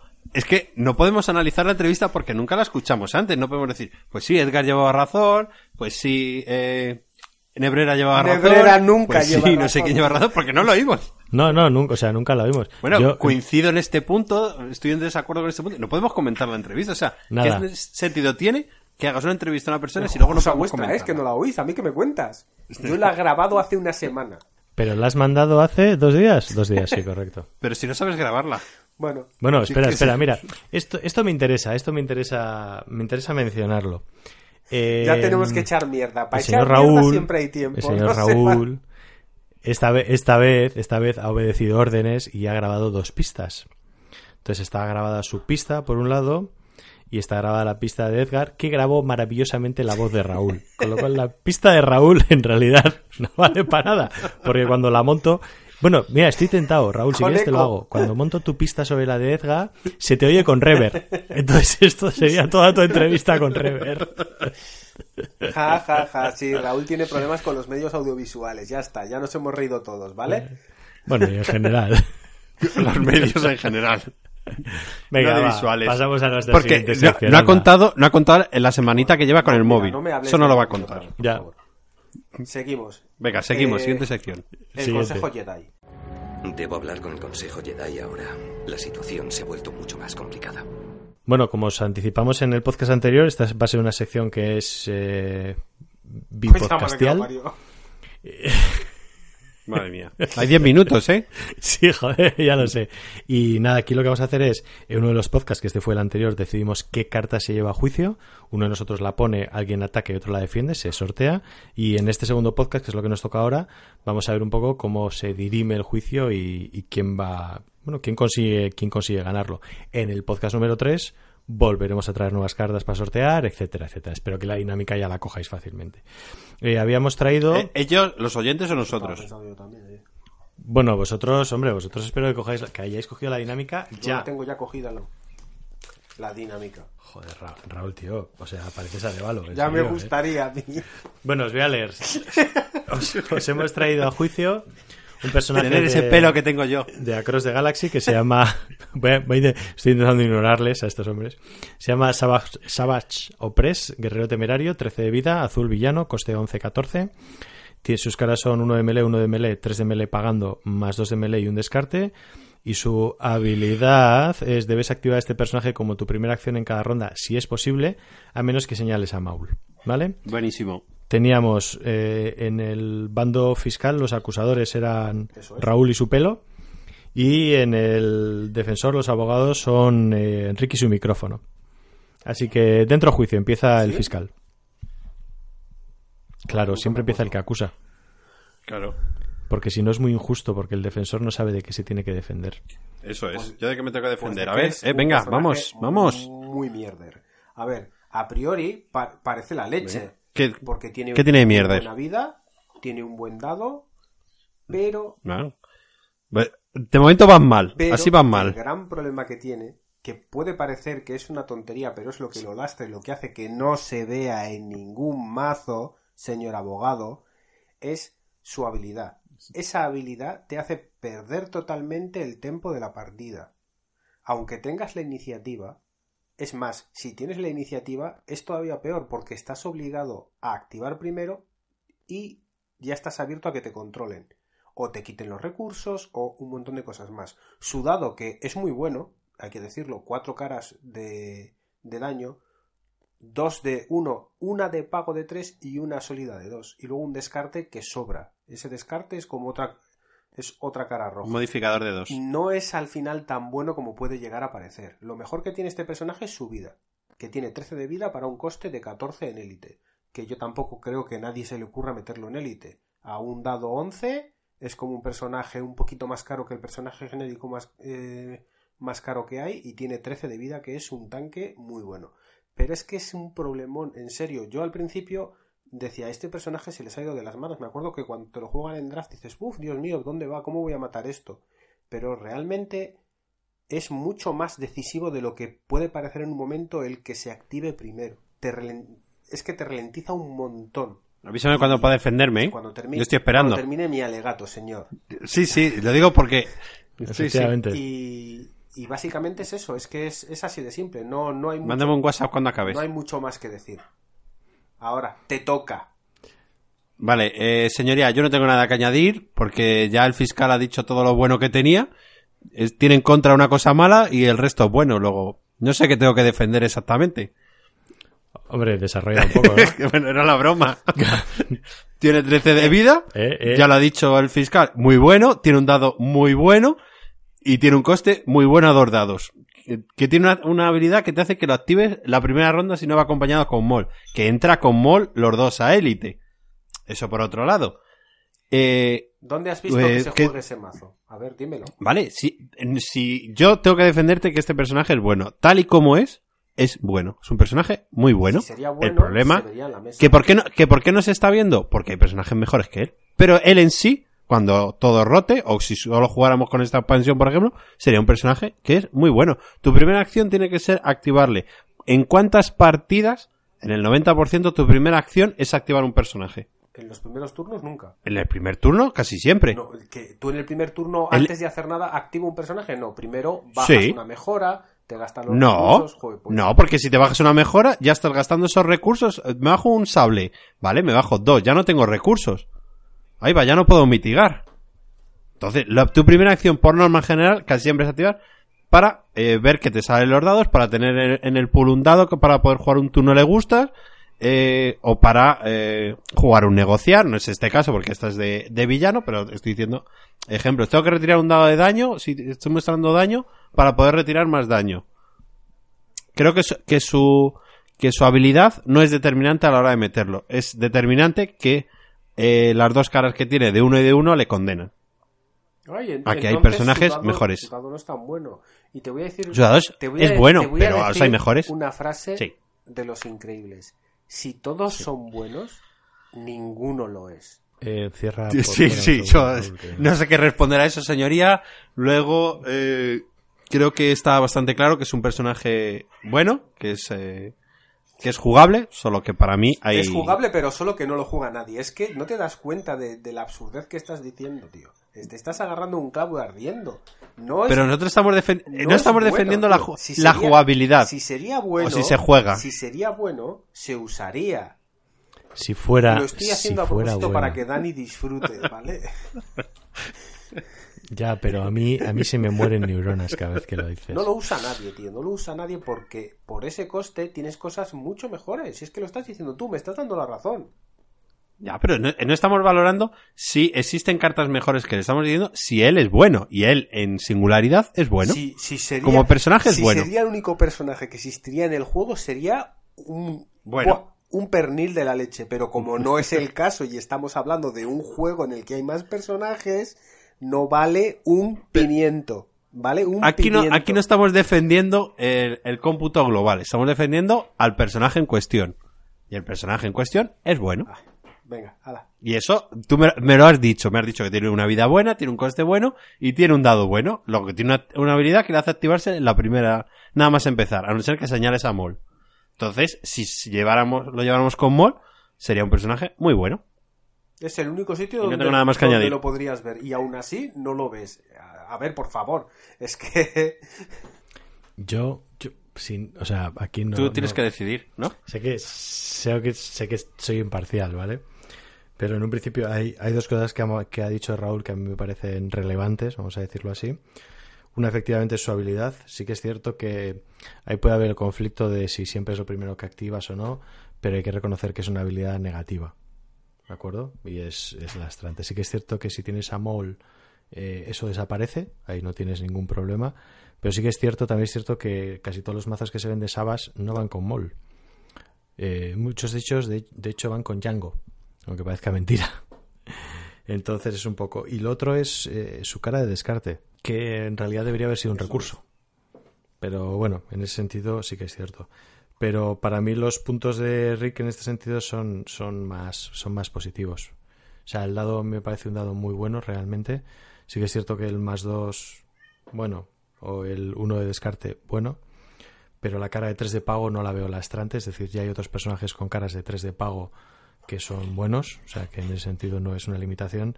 Y esos 13 de vida por 11 de coste normal, o aunque sea por 14 en élite, eh, me parece un- unos puntos de vida muy altos. ¿eh? Hmm. O sea, no, no muchos personajes Con- llegan con ese- a con ese, coste, ninguno. Con ese- bueno, y ni con ese coste. O sea, ¿cuántos personajes hay que tengan 13 o más de vida? Sí. Es que tampoco. En este caso, como tiene una habilidad negativa, ¿eh? pues es lo que hace que los puntos bajen. Está balanceado. Para, para mí está aquí- bastante balanceado. o sea, dentro de.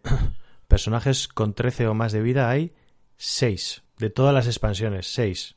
Vader antiguo, Driden Boss, Gribus el Cachas, Savage Opress, Vader el nuevo y Palpatine. Ahí está todo. Entonces, yo creo que esa vida sí que marca la, mucho la diferencia en ese sentido, sobre todo con este dado. Así que para mí, para mí por muy poco, creo que... Venga, ya. Luego Yo tengo una pregunta. No, yo, no, para- yo tengo una para espera, ti. espera. lo, lo- lo- lo- lo mejor, no, no, una para Raúl. Para Raúl es, ha dicho mogollón, no, esto te lastra mogollón, tal. ¿Cuántas veces has jugado a este personaje? Es villano y azul. la vida. Pero me parece que, Pero- que tu primera acción sea activar este personaje. Me parece que te tiene Da- que David. ¿cuántas veces en una partida lo primero que haces es activar un personaje? Yo en eso estoy con Raúl, ¿eh? No, tantas. va. Y te bajas una mejora y te quedas En sin mis- recursos. en- no sé que sea una mejora de uno. Claro, Vale, una mejora de cero. una mejora de vale. cero. Y, en azul, En y azul, sí. pa- en azul pasa. apoyo, ¿eh? tío, no sé. No sé, en En serio, azul que- pasa. Yo en, en- en ese sentido sí que es importante. Yo, para mí las combinaciones posibles son Maul, por frenar la habilidad y porque Maul también es una bestia. Y por otro lado, con Django me ha parecido Yo lo he visto. eh, aquí hay un chico en Sanse que lo jugaba con, con Kylo, con el nuevo. O sea, con el de dos jugadores. También. Ya, también. También. Django, la combinación que, que, que se me ocurre, porque es lo que estoy viendo ahora, sobre todo es porque tú ti- activas a este, tienes tus movidas.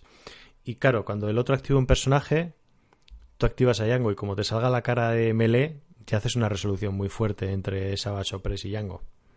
Entonces, en ese sentido, yo creo que también es un buen combo añadiéndole amarillo y demás. Pero bueno, yo aún así creo que por muy poco. Eh, Raúl, imagino que subirás Sí, esto no, a es lo Twitter. que iba a decir, que yo pienso Eh, recurrir al es- Supremo y que voten las bases. Sí, sí, recurre al Supremo, paso hasta el Supremo, así que nada, como siempre, subi- ya sabéis que en esta nueva temporada subimos casi todo, es decir, Menos las fotos de los ganadores de 100 eh, suscriptores. Eso es, porque todavía faltan cosas.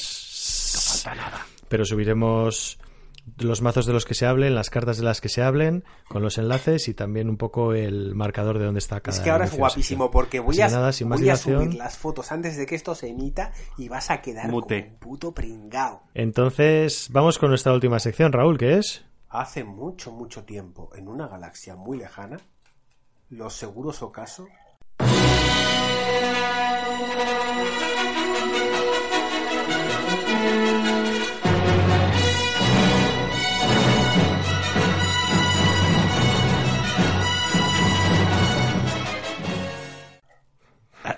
pensado que no lo iba a decir, que no iba a decir el nombre de la sección. Estaba ahí tan enfadado que iba a decir, pues ahora no digo el nombre de la sección. Aún así la ha dicho mal, pero bueno, No, le queremos igual. y queremos igual. Vale, ¿de qué va esta sección, Raúl? Pues en esta sección en la que hablamos de lo nuestro, de Muy nuestro, bien. nuestro torneito, de nuestras cosas, mi Juan Palomo yo me lo guiso, yo me lo como, y tenemos un par de datos muy importantes que dar del torneo que David Uno. está loco de ganas. Desde antes de que empezara el podcast estaba ya queriendo subir fotos con ello y no hemos sido capaces de aguantarlo más. Así que venga, dilo, cuéntalo. No, primero que cuente Rick el- la orientación que le vamos a dar al torneo. Sexual. Joder, Rick. Tenías que Ah, decirlo, perdón, en perdón. serio. Es que me lo habéis dejado muy a huevo. No, a huevo tampoco puedo decirlo. Bueno, sí, huevo puedes decirlo. Bueno, Sí, te lo he puesto ahí en nuestra escaleta interna, ya sabes. Ah, sí, espera un momento. Sí, sí, ¿En lo serio? sé, pero ya me hago el interesante. Sí, claro. Ya, sí, eso ya lo sé. Sí, sé que eh, tenemos que dar dos datos. Este es uno. El torneo va a ser totalmente benéfico. Eso Que es. no, que no gratis.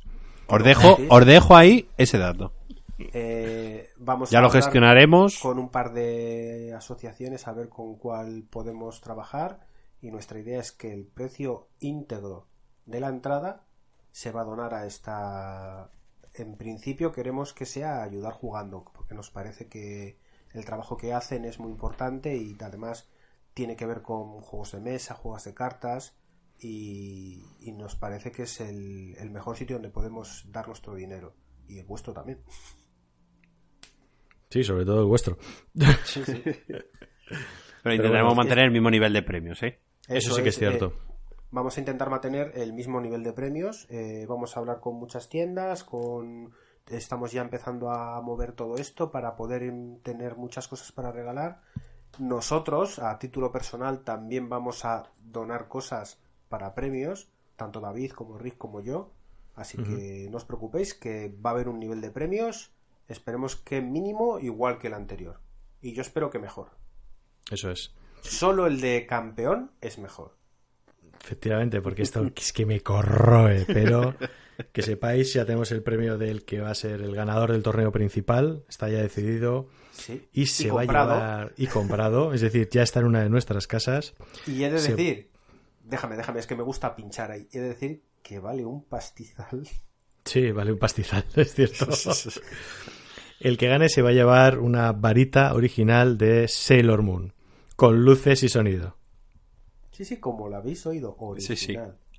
Dejad de flipar y que es real. Subiremos la foto cuando se emita el podcast. Efectivamente, De, la caja, porque está sin abrir. Sí, sí, eso Si es, no, está sin abrir. Pierde su pero valor coleccionista. el, gana- el ganador se lleva un premio que no tiene que ver con Destiny, pero sí con este podcast, que es lo que mola, Eso joder. es. Ahí, ahí. ¡Ahí estamos! Y nada, hasta aquí nuestros spoilers del torneo. Esperamos daros Volver a- más en el próximo volver a podcast. decir que nuestra intención es que en el siguiente podcast tengamos la fecha. Eso es. Ya para que podáis empezar Uf. a planificar. empezar a planificar y a, a intentar moverse, ¿vale, chicos? Eso es. Entonces, nos En este o en el siguiente, quizás en el, en el, en el siguiente no, en el En- siguiente. No, No, Ya en veremos. el El siguiente, en el siguiente. en el siguiente, en el Eh, siguiente. Bueno, eso gen- no, no os puedo prometer nada. vale. He tenido varias personas que me han preguntado que quieren intentar montar algún tipo de torneo un poquito grande y eso, y se lo agradezco mucho que se hayan puesto en contacto conmigo para, para hablar de fechas para no pisarnos los torneos. Y quiero poder responderle lo antes posible para eso mismo, para que todos podamos ganar con esto. Bueno, y después de este silencio incómodo. Sí, joder, que sí, eh. Yo- es que, como siempre se te va la conexión de vez en cuando, Raúl, aunque en esta has mejorado muchísimo, Eh, de decirlo, que en esta te he escuchado toda la... Yo con la Casi. edad siempre mejoro. Vale. Bueno, pues nada, y hasta aquí nuestro podcast de hoy. Esperamos que os haya gustado espera, mucho. Espera, espera, espera. ¿Qué le No falta? hemos- no hemos hablado de los mapaches, tío. Tener mucho cuidado en Madrid. Hay mapaches entrenados para robar dados, ¿de acuerdo? Como lleves eh, el, el Vader o lo que sea un poco descuidado de la maleta, cuando te quieras dar cuenta, zasca, se los llevan. Y los venden luego en Mapache Pop. Es como Wallapop, pero para mapaches, ¿vale? David, despide ya, por favor, antes de Sí, que- hasta aquí nuestro podcast de hoy. Esperamos que os haya gustado. Eh, acordaos que además del audio subiremos, por un lado, la entrevista que ha hecho Raúl, muy buena, por cierto, eh, la he oído y es muy buena, que ha hecho Raúl, va a subir la entrevista íntegra. Muy Eh, pondremos enlaces a las cartas de las que hemos hablado, eh, los mazos y, y parte de la información que ha obtenido Rick y que nos ha comentado en su sección. Y nada, y, nos vemos en el próximo podcast, así que hasta luego. Venga, hasta luego. Ya no decimos lo de tú a Javi ni... Venga, hasta Porque somos tres. Ya, ya, puto rico. ¿Qué, ¿Qué, vas a decir? Venga, hasta luego. Hasta luego. Agur. Esto aún no ha terminado. Para mí sí, hermana. Yo no me metí en esto por la revolución, ni tampoco por ti, princesa. Espero que se me pague bien. Lo he hecho por dinero. El mapache Pumpkin escucha este podcast y tiene un millón y medio de seguidores en Instagram.